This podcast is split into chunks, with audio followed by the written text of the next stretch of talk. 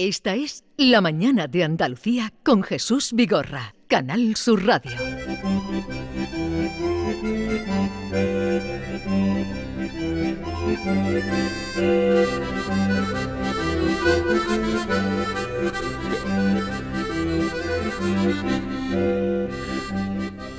Es 11, 19 minutos de la mañana. Hay que anotar el momento porque eh, no todos los días, además hace mucho tiempo, que no teníamos el placer de tener aquí en el estudio y poderle presentar a todos ustedes a Dolores en Redondo, la reina del thriller, eh, que sigue afianzando su reinado con esta nueva novela Esperando al Diluvio. Dolores, buenos días. Buenos días. ¿Qué tal estás? Vaya recibimiento. Bueno, podría decirte más cosas, eh, pero cuéntanos tú, porque este libro, que gran parte de la trama, Esperando al Diluvio, está ambientando en Bilbao, lógicamente has ido allí a, a presentarlo. Más tú eres de Guipúzcoa, ¿no? Sí, sí, Aunque vives en Navarra. sí, sí. Vale. Pero cuéntanos, porque Maite, eh, Norma, eh, David, todos Hola, vienen con el libro días. leído, ¿eh? Es condición sine qua non para estar contigo.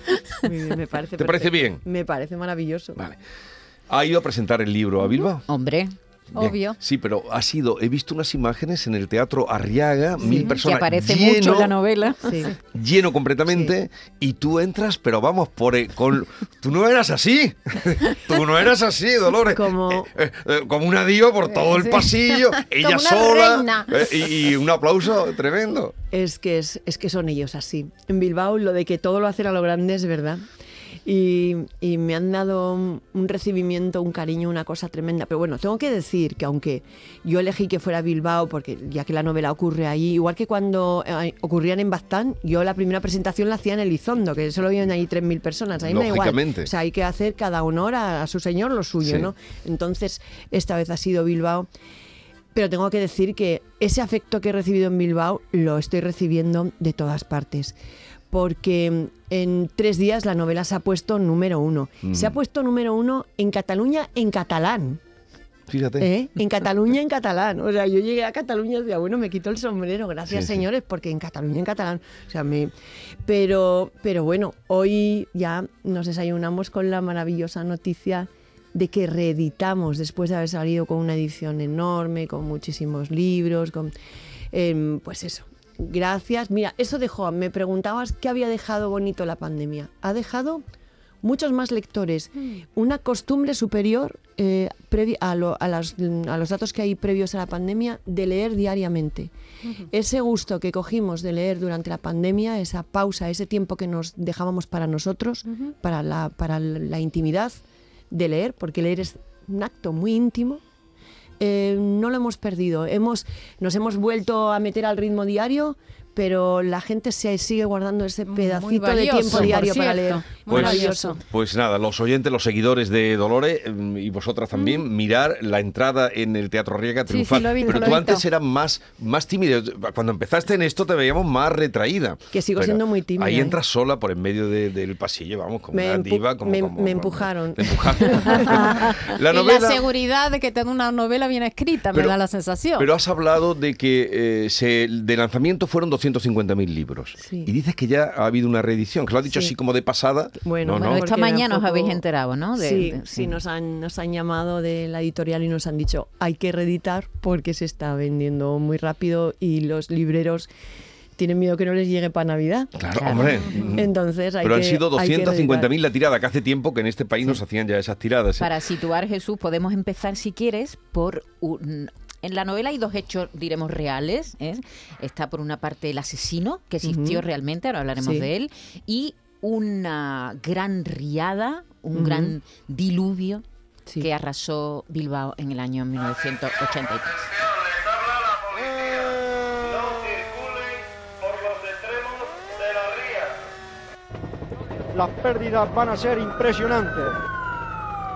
Terrible. A las 9 de la noche ya llegaba a 4 metros y a la 1 de la madrugada pues aproximadamente unos 8 metros de altura. El agua ya hasta los primeros pisos. comida, pasamos sin comer, agua, lo que más agua.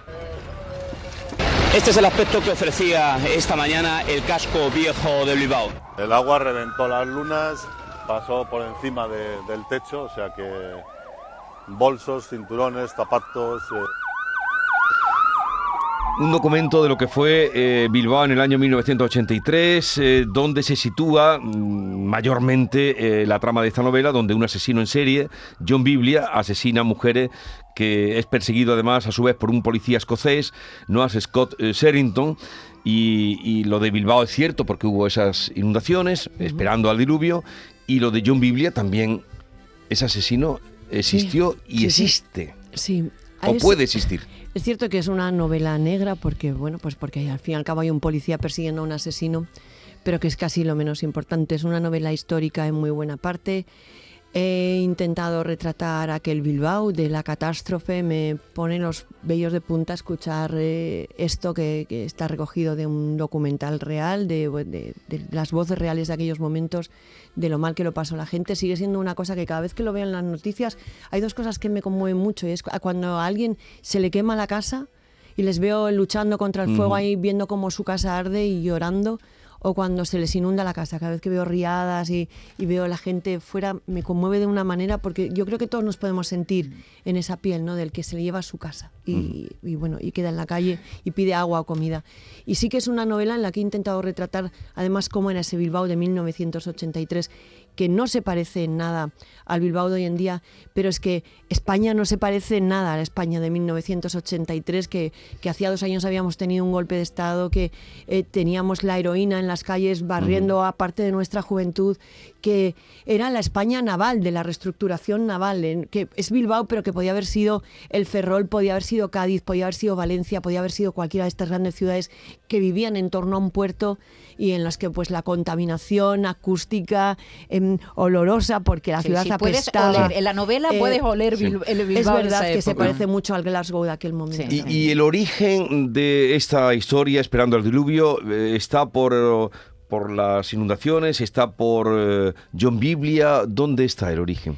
Eh, eh, lo que te puso a escribir esta historia. Mira, es una pregunta que soléis hacerme y, y muchas veces no sé del todo eh, en qué momento eh, se planta la primera semilla de una novela, porque es- al final son mezclas y algunas cosas son cosas que recuerdas de la infancia, cosas que te contaron, cosas mezcla de lo que leíste, la música que escuchaste, se- se- todo. Pero en esta novela lo sé porque yo tenía 14 años y regresaba en un tren desde Galicia al País Vasco era la primera vez que viajaba sola, me habían dejado ir con mis tíos a Galicia y volvía sola en un tren a cargo de otros adultos, pero sola al fin y al cabo, y el tren no pudo entrar Sí. en Bilbao. Ver eh, ya la destrucción alrededor y cuento lo muchísimo que me impactó ver sobre todo las copas de los árboles que estaban llenas de cosas, había prendidas en las copas arriba de todo, a, a 20 metros, colchones, sábanas, pijamitas de bebé, eh, juguetes, todo tipo de objetos que no tenían que estar ahí y que daban ya, pues eso, una lectura de por dónde había pasado el agua, por encima, para pasar de- por encima de aquellas copas, cómo había tenido que ir aquel río. Era, bueno, el tren se detuvo, las vías estaban destruidas, hubo que volver marcha atrás. Pero, pero eso se quedó grabado para siempre. Y sé que el escenario, desde luego, nació aquel día, porque nunca he dejado de Sí. pensar en aquel momento. Tú hablas de que esta novela te ha costado escribirla 39 años. Claro, lo- de- desde aquel momento. Dice, eh, la otra cosa que recuerdo de ese viaje, porque eh, la novela empieza entre los años 1968 y 1969, el asesino al que la prensa bautizaría como John Biblia mató a tres mujeres en Glasgow. Bueno, sigues hablando y empiezas a hablar del viaje. La otra cosa que recuerdo de aquel agosto eh, de 1983 fue el viaje de regreso a casa en tren. Iba sola pero a cargo de unos conocidos de mis tíos que iban a trabajar al puerto de Santurce.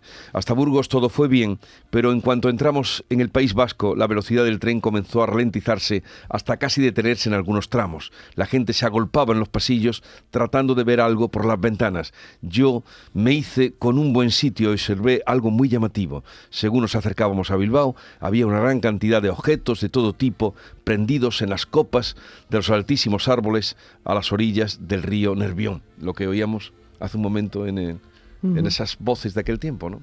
Y, y era lo que tú... Bueno, pues ah, vamos Dolores, adelante. Sin querer eh, meternos en spoiler, en profundidad. La palabra spoiler Spoiler. no me la nombréis, que no me bueno, gusta. es que lo que por la- sin, sin desentrañar la novela, ¿no? Sin destriparla, ¿te gusta? Sin Sí. enlodar tu, tu trabajo, hablando de, de, de las escenas que están absolutamente bien descritas, porque a ti te encanta un barro y una, y una tormenta, pero vamos a ver, el- las... em, eh, puede, sí podemos contar el tema de que las víctimas eran elegidas por el asesino porque estaban menstruando.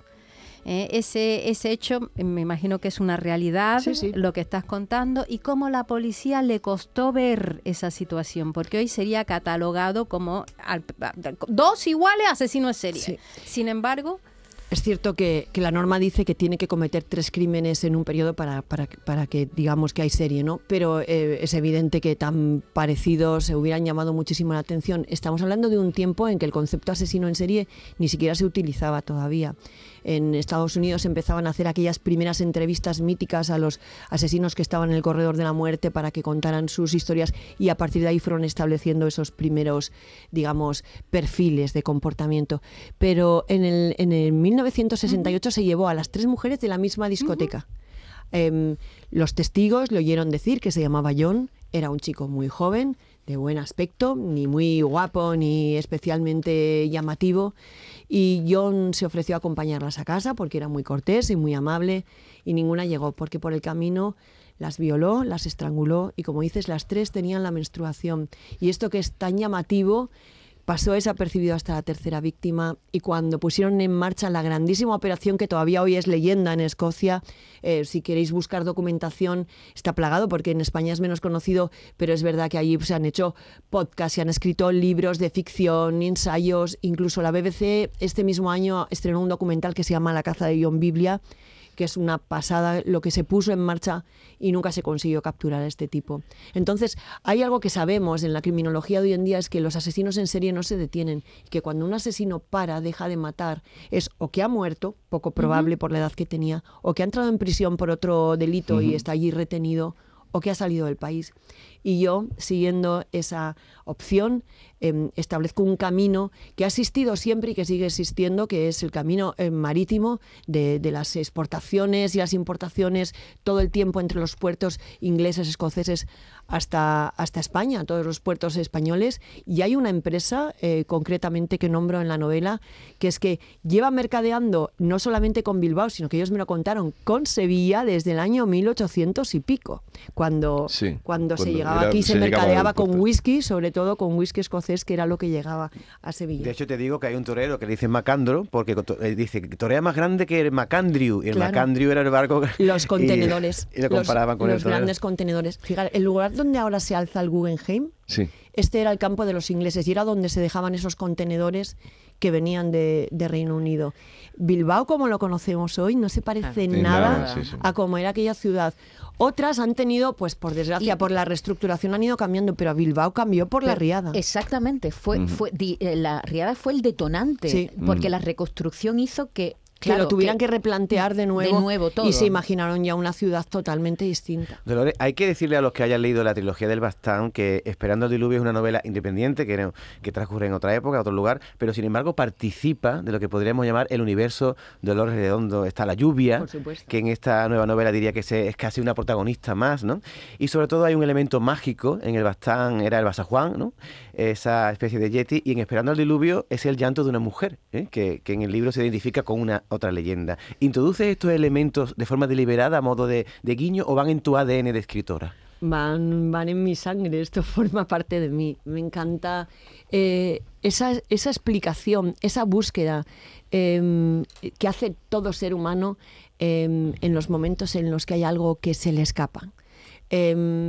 Recuerdo que lo descubrí además con las primeras novelas, con, con la trilogía de Baztán, cuando El Guardián Invisible empezó a tener tanto éxito y se empezó a publicar en tantos países.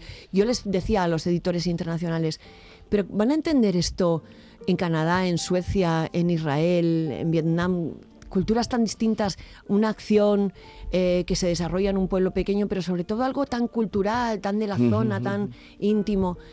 Y, y sí, y sí que lo entendieron. Y ahora sé por qué. ¿Por qué? Y es porque el miedo es universal. Todas las personas del mundo nos movemos, nos levantamos cada día por amor. Y todos tenemos miedo. Y todos tenemos miedo básicamente a lo mismo.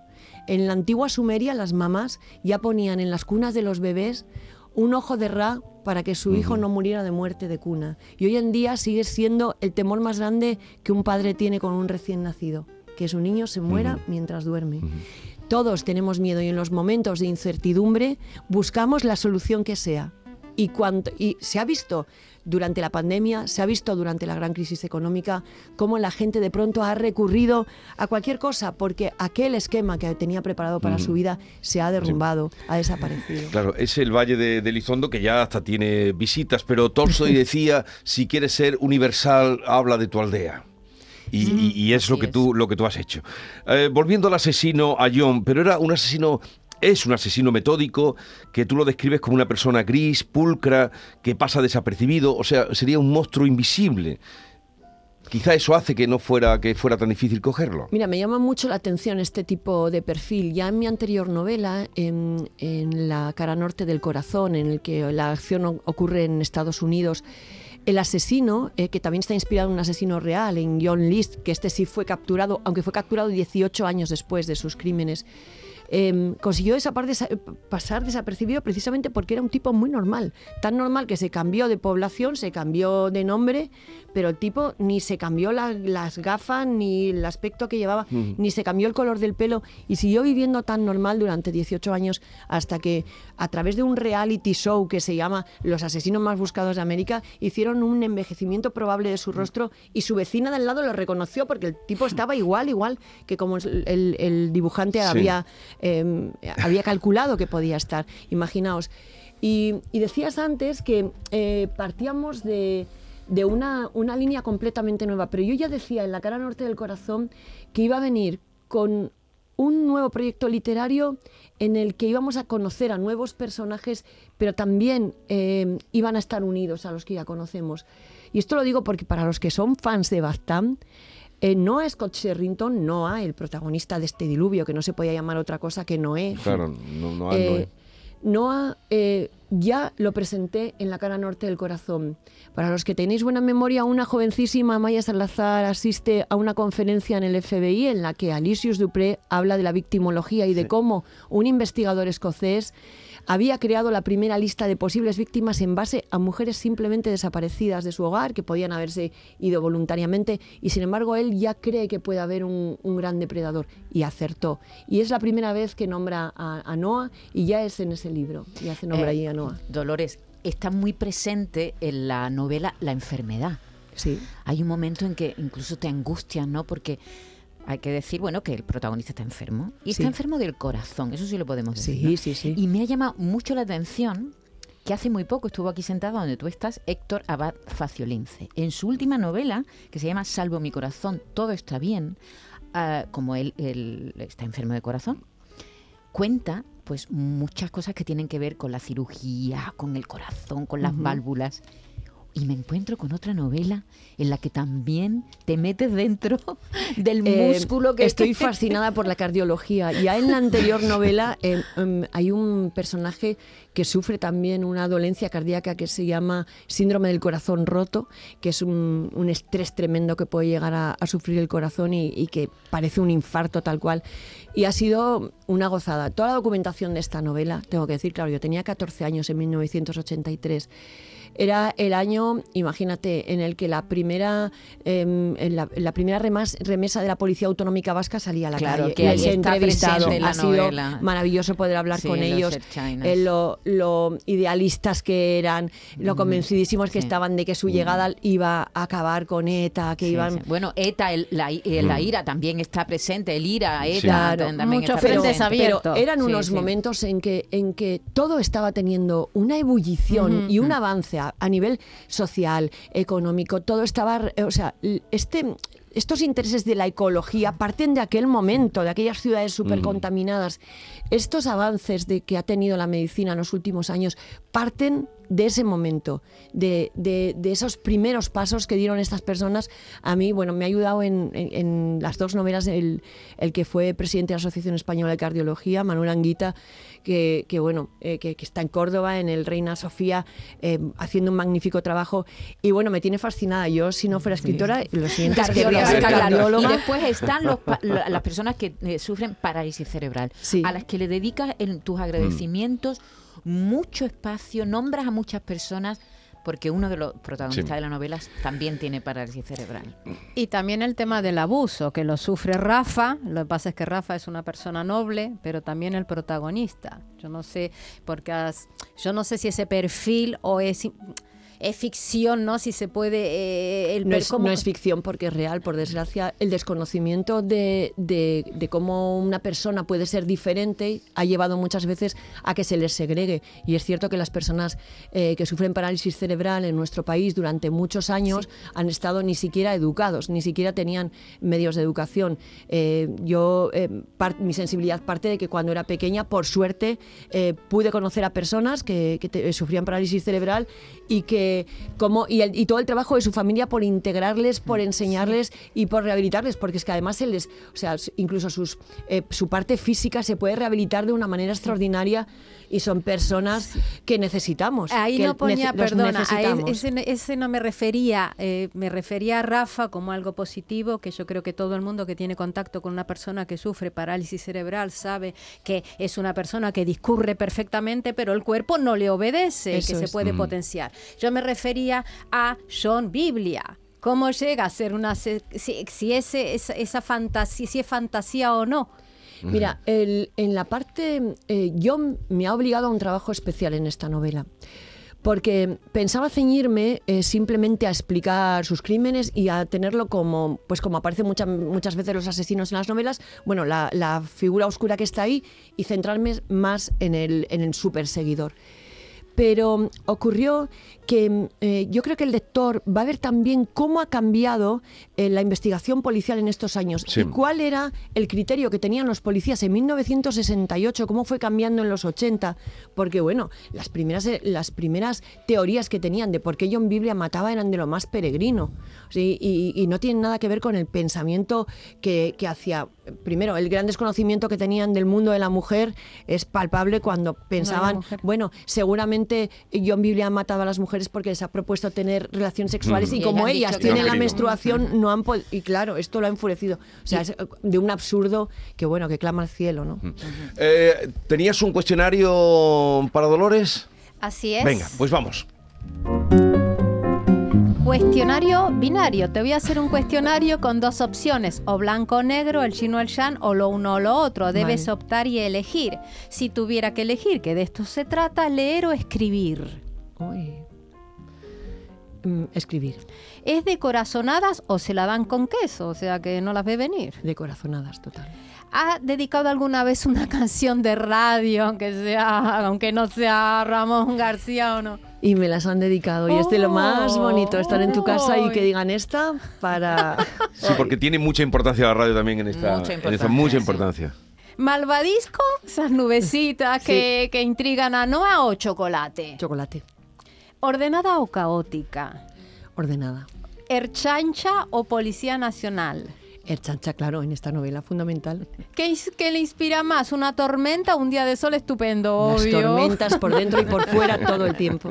A Noa, su protagonista, la perra eh, Eury, le ata la vida. Hay una escena. Pero usted, eh, ¿de perro o de gatos?